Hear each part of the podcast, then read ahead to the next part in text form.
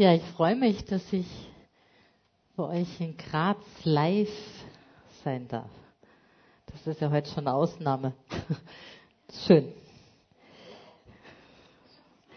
Ich habe euch einen Text mitgebracht, als der Markus mir geschrieben hat, Karin, du hast doch am Sonntag frei, komm und predige, bleib da und predige, habe ich so gesagt, oh Jesus, über was soll ich denn predigen?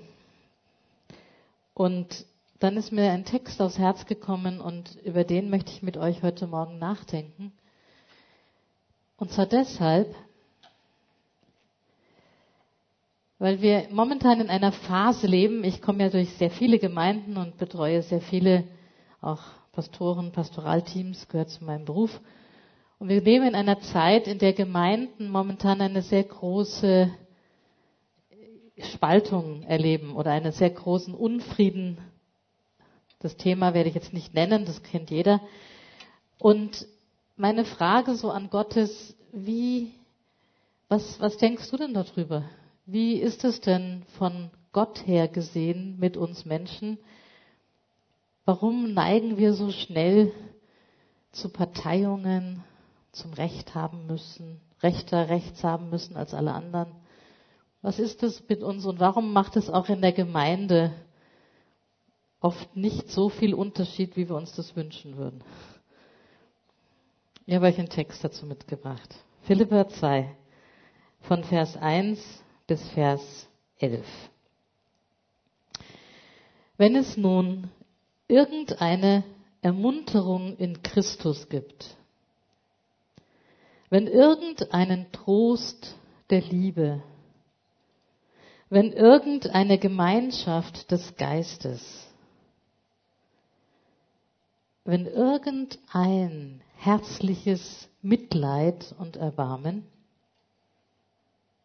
so erfüllt meine Freude, dass ihr dieselbe Gesinnung und dieselbe Liebe habt, einmütig eines Sinnes seid, nichts aus Eigennutz oder Ruhm, Ruhmsucht tut, sondern dass in der Demut einer den anderen höher achtet als sich selbst ein jeder sehe nicht auf das Seine, sondern ein jeder auch auf das der anderen. Seid unter euch gesinnt, wie es euch der, durch die Gemeinschaft in Christus Jesus entspricht. Er, der in göttlicher Gestalt war, ließ es nicht, hielt es nicht für einen Raub, Gott gleich zu sein, sondern entäußerte sich selbst und nahm Knechtsgestalt an, ward den Menschen gleich und der Erscheinung nach als Mensch erkannt. Er erniedrigte sich selbst und ward gehorsam bis zum Tod, ja bis zum Tod am Kreuz.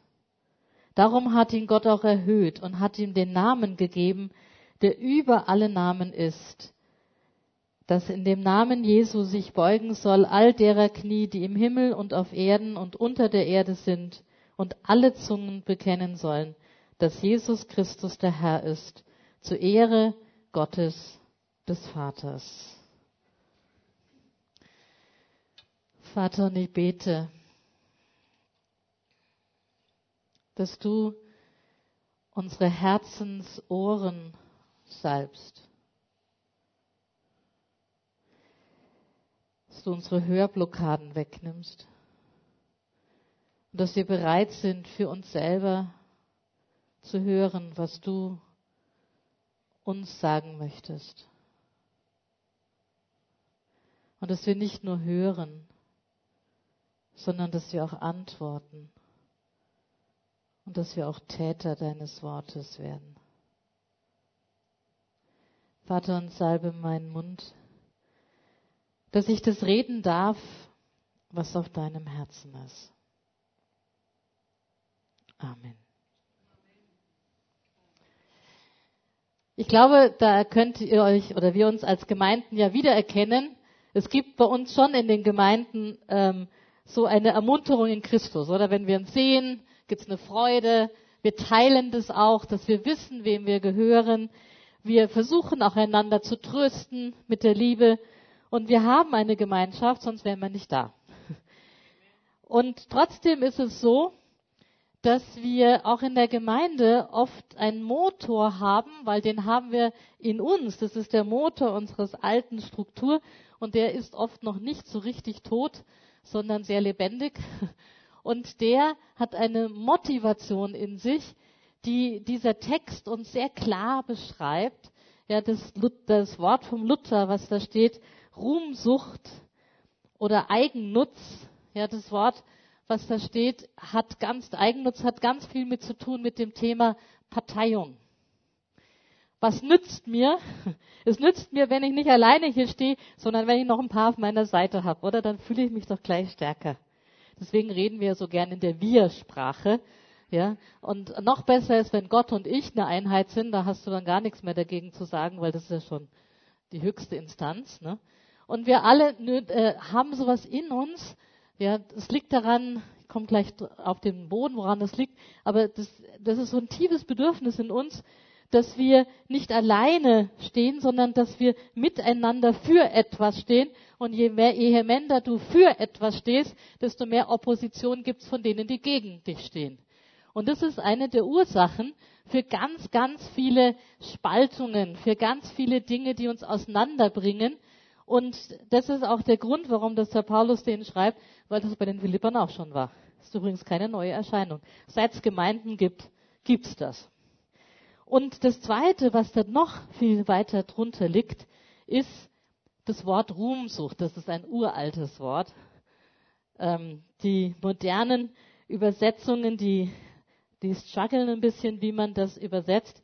Im Griechischen steht ein Wort, das heißt Kenodoxa. Und Doxa ist die Herrlichkeit und Keno ist nichts.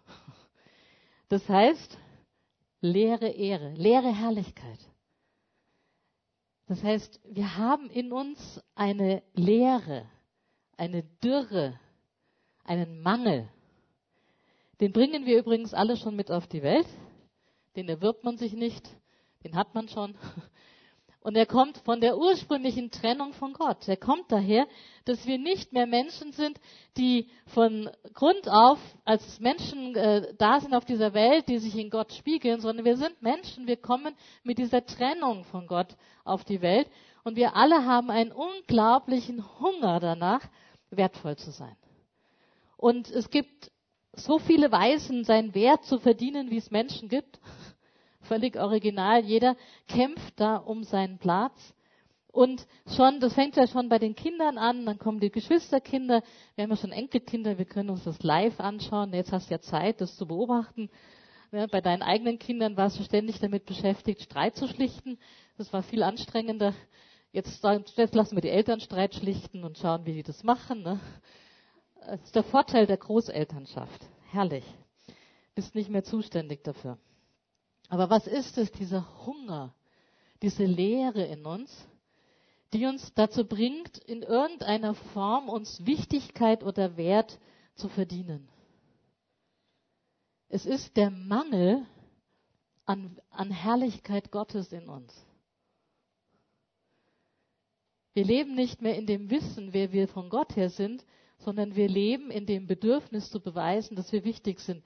Und wisst ihr, die Hölle für uns Menschen ist das Wissen, dass du für niemanden wichtig bist. Das ist schlimmer wie alles andere. Das Schlimmste ist, als Mensch vergessen zu werden. Wenn sich keiner nach dir fragt, das ist das Schlimmste im Menschsein. Das ist die Hölle. Ich weiß nicht, ob ihr schon mal den Film gesehen habt vom Mozart. Und da gibt's einen zweiten Komponisten, ich kann mir immer nicht die Namen merken, aber der war so ein Mitkomponist neben dem Mozart. Und das Schlimmste am Ende, das Schlimmste für diesen zweiten Komponisten war nicht, dass niemand seine Musik mochte, sondern dass man ihn vergessen hat. Er war einfach nicht wichtig. Und deswegen gibt es auch in unserer Kultur dieses Thema so stark. Ich weiß nicht, ob ich das auffängt. Ich komme ja aus dem letzten Jahrtausend. Ich bin ja schon so ein bisschen in der Dinosauriergarde. Ähm, und ich beobachte, wie sich Werbung verändert. Was mir zurzeit auffällt, ist, in der Werbung geht es immer um du, du bist wichtig. Du musst deine Musik hören, deine Sachen machen. Es geht immer um, um, um diesen Menschen hier, dass der im Mittelpunkt des ganzen Daseins steht. Und erst wenn du alles so individualistisch und besonders wie nur irgend wirklich für dich hast, dann bist du wirklich du. Dann bist du wichtig. Wirklich? Und dieses, dieser, dieser Kampf um meinen Wert, dieser Kampf darum, einen Platz zu haben, eine Stimme zu haben, für etwas zu stehen, einen Unterschied zu machen. Das ist übrigens meiner Meinung nach und auch Paulus seiner Meinung nach der Hauptmotor für alle unsere Streitigkeiten. Wisst ihr, die meisten Streits in Ehen gehen nicht um das Thema, sondern sie gehen darum, wer Recht hat. Weil die Themen könnte man alle lösen. Zur Not gibt es halt zwei Zahnpastatuben. Eine für dich und eine für mich. Kann sie jeder so benutzen, wie er möchte, oder? Aber es geht gar nicht um die Zahnpastatube. Es geht darum, wer Recht hat. Und auch die Streits in unseren Gemeinden und auch die Streits in unseren Firmen und die Streits, die überall auf dieser Welt sind, bis zu den Kriegen. Worum gehen sie? Wer Recht hat und wer wichtiger ist. Wer mehr Macht hat. Das ist alles ein Symptom dieser Verlust der Herrlichkeit in uns Menschen, dieses nicht mehr wissen, wie kostbar ich bin, wie wertvoll ich bin, dieses Kämpfen um diesen Platz, um diesen Ort, um dieses Besonderssein, um dieses Gehörtwerden, um einen Unterschied zu machen, dieser ewige Kampf, der in uns Menschen tobt. Und jetzt sagt uns Paulus in diesem Text, dass diese leere Ehre um die wir da so ringen und wo wir uns selber versuchen, permanent zu erlösen. Übrigens kann man das auch sehr geistlich machen. Ne? Man kann sich auch geistlich erlösen, versuchen von dieser leeren Ehre. Er sagt, schaut doch mal da genau hin. Egal, was ihr tut, ihr werdet das nicht dadurch bekommen, dass ihr da weitermacht, sondern ihr werdet es nur bekommen, wenn ihr euren Blick verändert. Wenn das was zentral ist in eurem Leben, nicht mehr du bist, sondern er. Und rein theoretisch wissen wir das ja alle. Und rein theoretisch glauben wir das ja auch, sonst sind wir auch heute in der Gemeinde, weil wir das ja wissen, weil wir das glauben. Aber warum leben wir das so schwer? Warum verstoffwechselt sich das so schwer in unserem Herzen?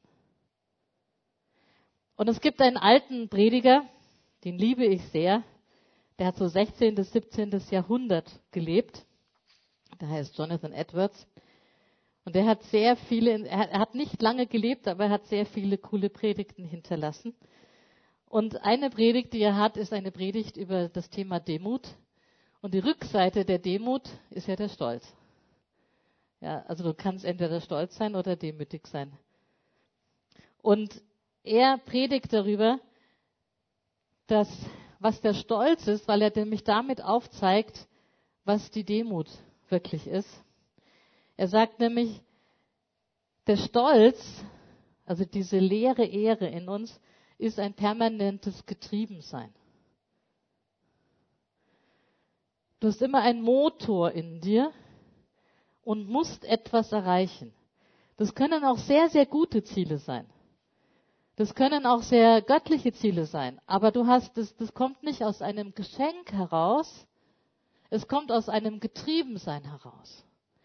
Und aus dem, und der Treiber hinter all dem, was wir erreichen müssen, ist letztlich der oft sehr unbewusste, aber doch vorhandene Wunsch, über das, was ich erreiche, wieder Wert, Anerkennung und Ehre zu bekommen.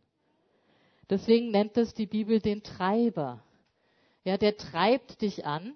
Weil das, was Gott dir schenkt, das Maß, die Gaben, die Geschenke Gottes, die sind in dir da, dass du sie verschenkst. Die kommen aus einer Fülle. Das Getriebensein kommt aus einem ständigen Ich muss, ich muss, ich muss, ich muss sonst. Das Zweite, was er nennt, was der Stolz in uns hervorbringt, ist, dass wir immer oder dass wir in unserer Kommunikation so kommunizieren, dass wir gut dastehen und der andere nicht. Das kann man so subtil machen, aber es funktioniert gut. Ja, und es gibt, und er sagt, deine Sprache und wie du mit Menschen sprichst oder auch wie du über Menschen denkst, weil manche Menschen sind sehr gut darauf trainiert, richtig zu sprechen. Aber wenn sie dann mit ihrem Herzen alleine sind, dann sieht der Inhalt ein bisschen anders aus. Ja, deine Sprache verrät, ob du aus einer tiefen Sattheit und Geborgenheit heraus Menschen siehst oder ob du in einem ständigen Vergleichmodus über Menschen sprichst. Ja, dann wirst du immer etwas Abwertendes oder etwas Idealisierendes in deiner Sprache haben. Du wirst immer über jemand reden, dass er nicht ganz so gut ist oder dass er unerreichbar toll ist. Das ist ein typisches Sprachphänomen. Wenn ich aber aus dieser tiefen Sattheit lebe, die uns die Demut schenken möchte, wir kommen noch drauf, was Demut wirklich substanziell ist. Wenn ich aus der Demut leben kann, dann kann ich, bin ich so satt, dass ich dich stehen lassen kann in deiner Originalität und dass ich von innen her wertschätzend bin. Nicht aufgesetzt, sondern von innen. Von einer tiefen ähm, Durchdrungenheit Gottes in mir, der jeden Menschen wertschätzt und trotzdem sehr klar benennen kann, was nicht in Ordnung ist, aber es nicht tut, um dich zu verletzen, sondern um dich zu erlösen, um dir weiter zu helfen. Und das Dritte, was der Jonathan Edwards beobachtet hat, ist, dass Menschen, die im Stolz leben, dass die ähm, immer damit beschäftigt sind,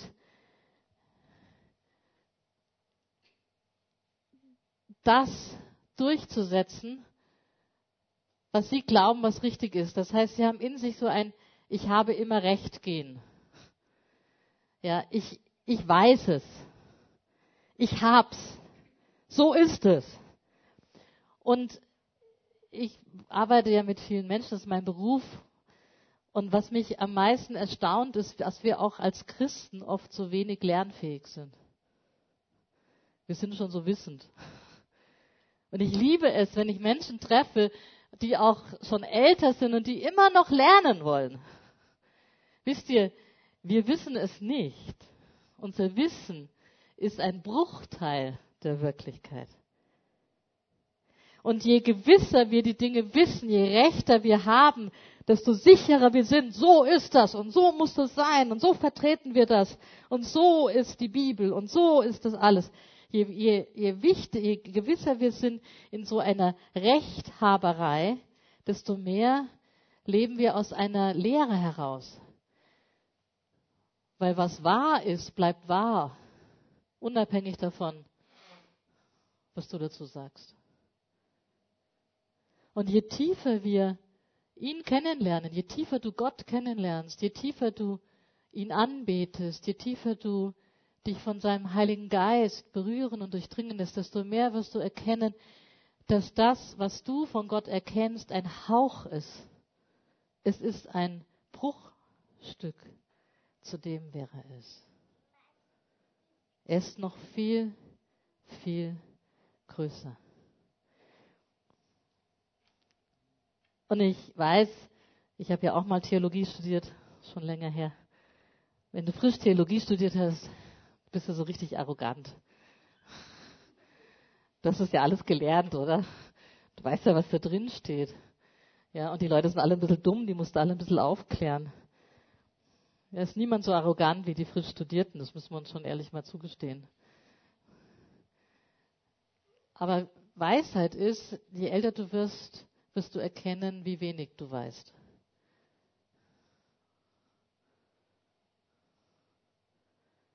Und du hast auch keine Mühe, es zuzugeben. Das ist eine Frucht der Demut.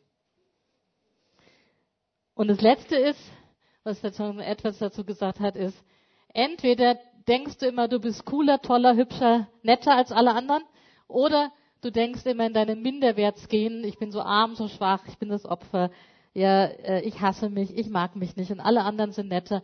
Ja, diese Stolz-Minderwert-Spirale, die in unserem Leben tief unten immer wieder so seine Party feiern möchte. Ja, und er sagt, die kommt auch daher, dass ich einfach nicht weiß, wer ich wirklich bin. Und unser Text sagt uns,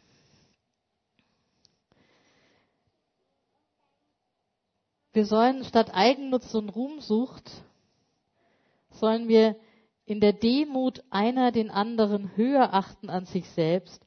Ein jeder sehe nicht auf das Seine, sondern ein jeder auch auf das der anderen.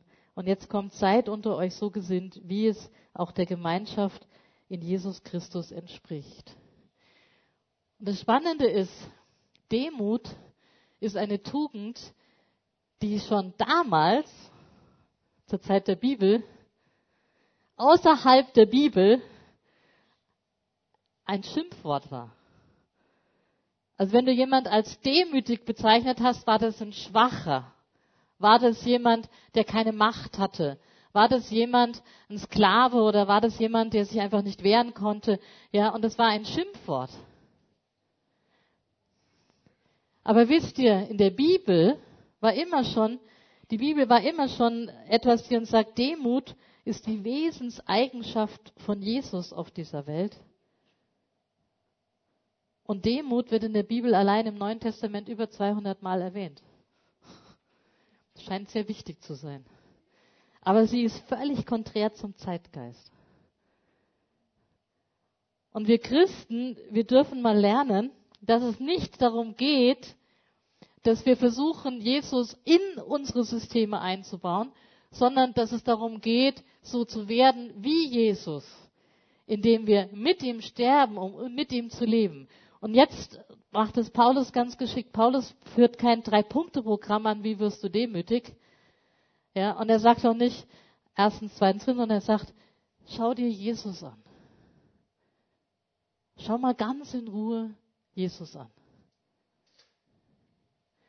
Und dann malt er uns etwas vor Augen. Und er zeigt uns, Jesus war Gott. Jesus war so schön so vollkommen, allmächtig, allwissend, durch und durch Herrlichkeit. Gott.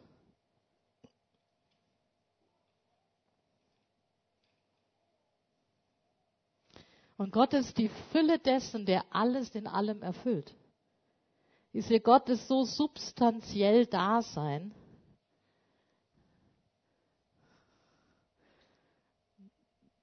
Das können, das können wir uns gar nicht vorstellen. Das, das muss man immer mal versuchen, anstattweise ein Stück weiter zu denken. Er ist so substanziell da sein, von Ewigkeit zu Ewigkeit. Ja, dem fehlt nichts, sondern der ist so in sich da sein, dass es wie eine Fülle der Fülle ist, die sich ergießen kann. Das ist Gott. Und in diesem Angesicht hat er übrigens den Mensch geschaffen. Und Jesus ist einer der drei Personen Gottes. Und dann steht es in unserem Text, dass Jesus es nicht für einen Raub hielt, Gott gleich zu sein. Eine moderne Übersetzung sagt, dass er nicht selbstsüchtig daran festhielt, Gott gleich zu sein. Das heißt, das Wesen Gottes ist völlig konträr zu dem, was wir tief in uns tragen. Gott ist sowas von vollkommenes Dasein, dass wenn er freiwillig etwas von dieser Herrlichkeit aufgibt, er immer noch da ist. Aber er muss es nicht festhalten, um zu beweisen, dass er Gott ist. Ist ganz anders. Und Jesus lässt diese Herrlichkeit liegen. Freiwillig. Und wird Embryo im Bauch einer jungen Frau, einer unverheirateten übrigens, jungen Frau. Das heißt, das Wesen Gottes, das Wesen der Liebe, das Wesen der Herrlichkeit ist in sich so vollkommenes Dasein, dass es sich nie beweisen muss. Es ist. Und wenn Jesus es losgelassen hat, um unser Menschsein zu teilen, dann hat er es nicht losgelassen, um als Superman auf die Welt zu kommen, mit seiner ganzen Himmelsheer irgend so eine schöne Superstar-Erscheinung zu haben. Nein, er wurde Embryo im Bauch eines jungen Mädchens. Er wurde geboren in Armut. Er lebte auch in Armut. Nazareth war damals äh, eine sehr verpönte Stadt. Keine Stadt der Reichen, eine Stadt der Armen. Er war ein Handwerker. Und er gab so viel von all dem auf, was er war, dass er nicht nur bereit war, unser Menschsein, unsere Armut, unser Leben zu teilen, sondern er teilte auch den ganzen Schmerz des Wahnsinns mit uns Menschen freiwillig. Und es sagt uns dieser Text, er wurde wie ein Mensch erkannt und er erniedrigte sich selbst und ward gehorsam bis zum Tod, ja bis zum Tod am Kreuz.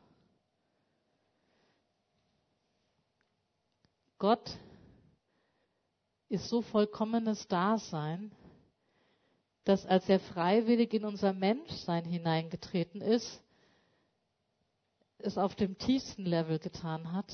Jesus hat von sich gesagt, er ist ein Diener aller. Und immer wenn er gedient hat, hat er das in dem Bewusstsein getan, wer er ist.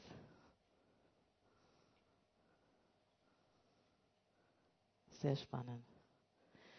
Und dann ist er an diesem Kreuz gestorben und an diesem Kreuz hat er das auf sich genommen, was dich und mich so umtreibt. Er wurde nämlich am Kreuz zu diesem Nichts. Er ist wirklich in die Hölle gegangen der Trennung. Er ist nämlich freiwillig in die Hölle der Trennung gegangen von seiner, von seinem Vater. Mein Gott, mein Gott, warum hast du dich verlassen? Da ist eine so tiefe Dynamik der Trennung drin und das hat Jesus auf sich genommen, damit dein und mein Nichts erlöst werden. Er wurde zu dem Nichtsein, um uns sein Dasein zu schenken. Wie werden wir von Herzen demütig? Wie können wir in dieser Fülle der Demut leben, anstatt aus dieser permanenten Leere des Erreichen Wissens? Wir können es nur, wenn wir so werden wie Jesus, wenn wir ihn anschauen. Wenn wir ihn anschauen und begreifen, egal was du erreichst an Status, an Erfolg, egal was du erreichst in deinem Leben an Zielen, an Dingen, egal was du erreichst, auch im Reich Gottes, es wird dein Hunger innen nie stillen. Es wird nie diese tiefe Frage stillen. Wer bin ich? Bin ich wichtig? Es wird nie satt werden da tief unten. Aber wenn wir bereit sind, das zu sehen, wie Jesus ist und so zu werden, wie er ist, dann werden wir bereit, loszulassen. Wir werden bereit, zu sterben, um zu leben. Und wenn du dir und deinem Ego und deiner ich-Kultur und deinem Streben nach etwas sein zu müssen, wirklich stirbst.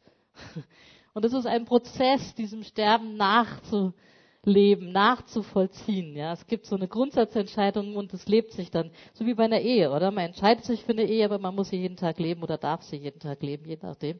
Und genauso ist auch hier. Du entscheidest dich für diesen Weg, aber du vollziehst es jeden Tag nach.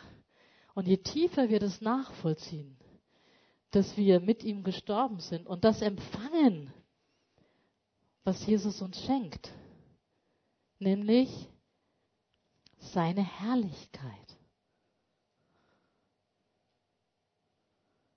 Jesus schenkt dir seine Herrlichkeit.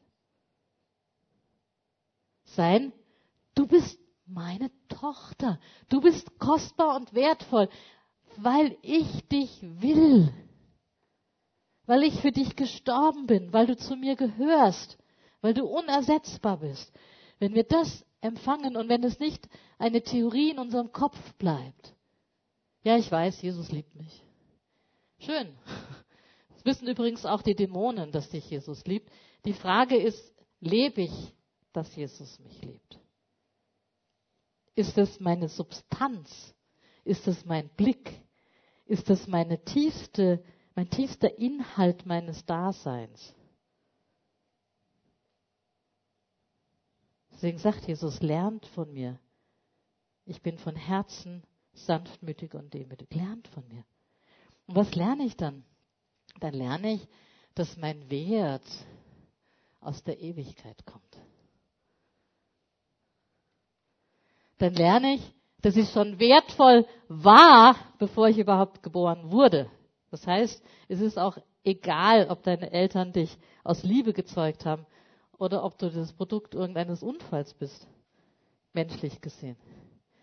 Weil Gott schon vor Grundlegung der Welt gewusst hat, dass es dich gibt. Und er hat dich schon auserwählt, er hat dich schon berufen, er hat schon beschlossen, dass er dich sucht und dass er dich findet und dass er dich einlädt, eine Ewigkeit mit ihm zu verbringen. Du bist viel älter, als du weißt. Und wenn du tief unten lernst, deinem ewigen Streben nach deinem Wert zu sterben, um das Geschenk anzunehmen, dass Jesus in dir lebt, dass du bist. Du und ich, wir sind und wir sind ewig gewesen, ihr Lieben, weil Gott uns sein Schöpfungswort ins Herz gesprochen hat. Deswegen sind wir. Und stell dir vor, wir wüssten, dass wir sind, wir müssten uns gar nicht mehr so anstrengen, oder? Du könntest so entspannt leben. Du könntest jeden Tag leben aus diesem Wissen, dass du bist. Und die Bibel sagt, wenn das deine, dein Boden dann wird, dann hast du praktisch die Demut als ein Geschenk der Fülle in dir, weil du weißt, dass du wichtig bist, musst du es nicht mehr ständig demonstrieren und dann kann ich den anderen wichtiger nehmen. Ich kann ihn ehren, ich kann ihn achten, ich kann ihm helfen, ich kann fragen, Papa, was braucht dieser Mensch? Wie kann ich ihm dienen? Wie möchtest du ihm begegnen? Dann geht es nicht mehr ständig um mich, weil Demut bedeutet nicht von sich gering zu denken, sondern Demut bedeutet nicht ständig an dich zu denken.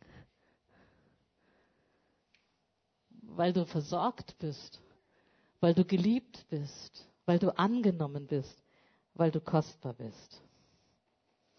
Und wenn das in uns Gestalt gewinnt, dann erleben wir etwas, nämlich dann erleben wir, wie Jesus, der losgelassen hat, am Kreuz für mich stirbt und jetzt erhoben wird zu dem, der über alle Namen ist, der höher ist wie alles anderes, dann erleben wir, dass Gottes Bestätigung in deinem Leben, Gottes Wort, das hast du gut gemacht, Gottes Freude über dich, weil du ihn möchtest, weil dein Herz immer tiefer die Sehnsucht hat, ihn lieb zu haben, ihn groß zu machen, ihn zu ehren. Und diese Freude Gottes,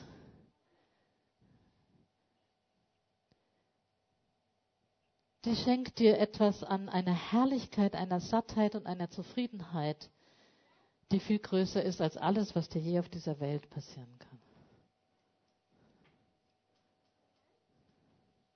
Und wenn Gott zu uns sagt, gut gemacht, da spricht nichts anderes mehr dagegen. Und wisst ihr, das zählt in der Ewigkeit.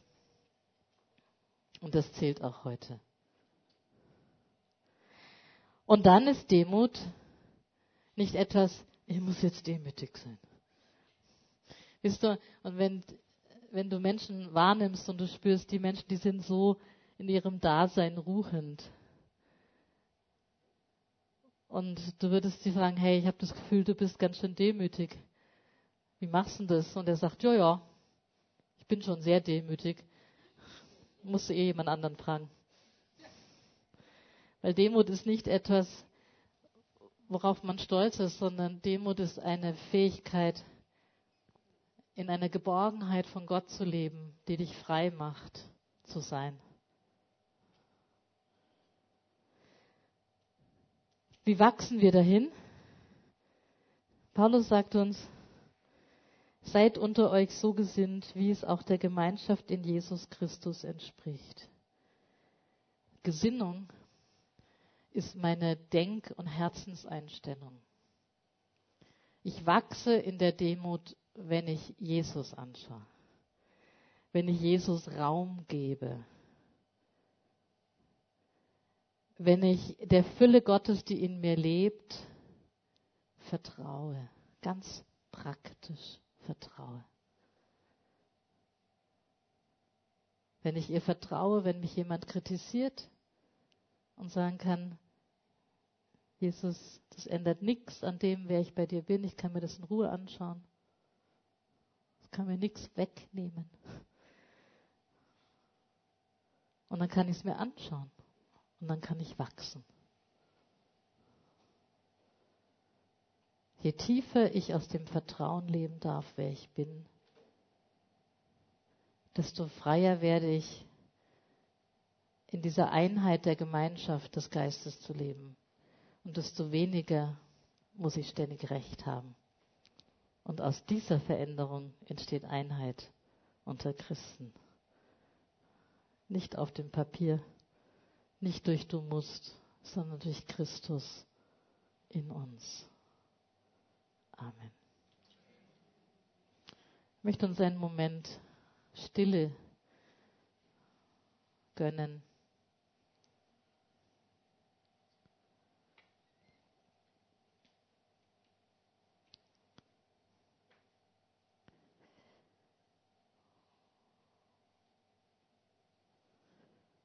Und wenn Gott mit dir sein Herz anschaut, was ist der Motor in deinem Leben, der Hauptmotor, der am häufig benutzte Motor?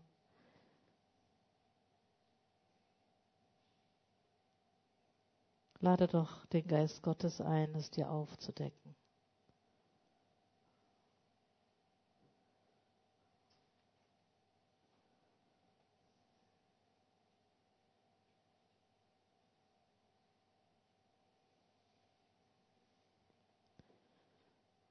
Und schau mit Gott gemeinsam, wo bist du ständig dabei, um dein Recht haben zu kämpfen? Wo weißt du ganz sicher, wie du und die anderen ticken, was richtig und was falsch ist? Wo bedroht dich der andere? Und du wehrst dich.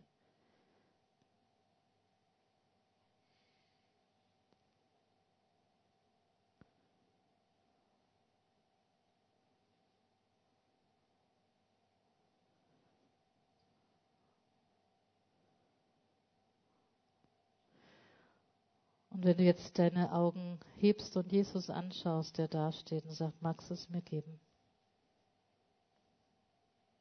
Möchtest du das aufgeben, loslassen, dem Sterben?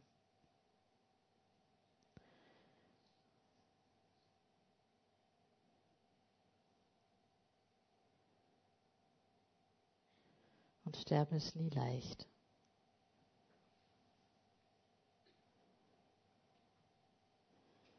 Aber wenn du es loslässt, freiwillig, dann schenkt dir Jesus ein Stück tiefer dieses Dasein, dieses geborgene Dasein, weil er, der Vater, sagt, ich will dich. Du bist meine Tochter. Du bist mein Sohn.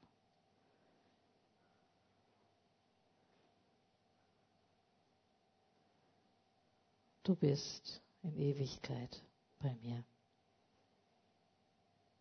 Du darfst sein. Geliebt. Unersetzbar. Weil du du bist.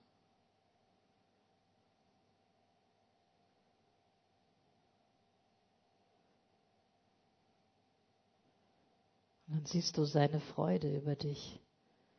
Und wenn die dein Herz berührt, lebst du aus der Freude, dass es dich gibt, als ein Geschenk. Vater, und das beten wir, dass wir da tiefer hineinwachsen. In diese Freude, in deine Freude über uns, weil es uns gibt und weil wir zu dir gehören wollen.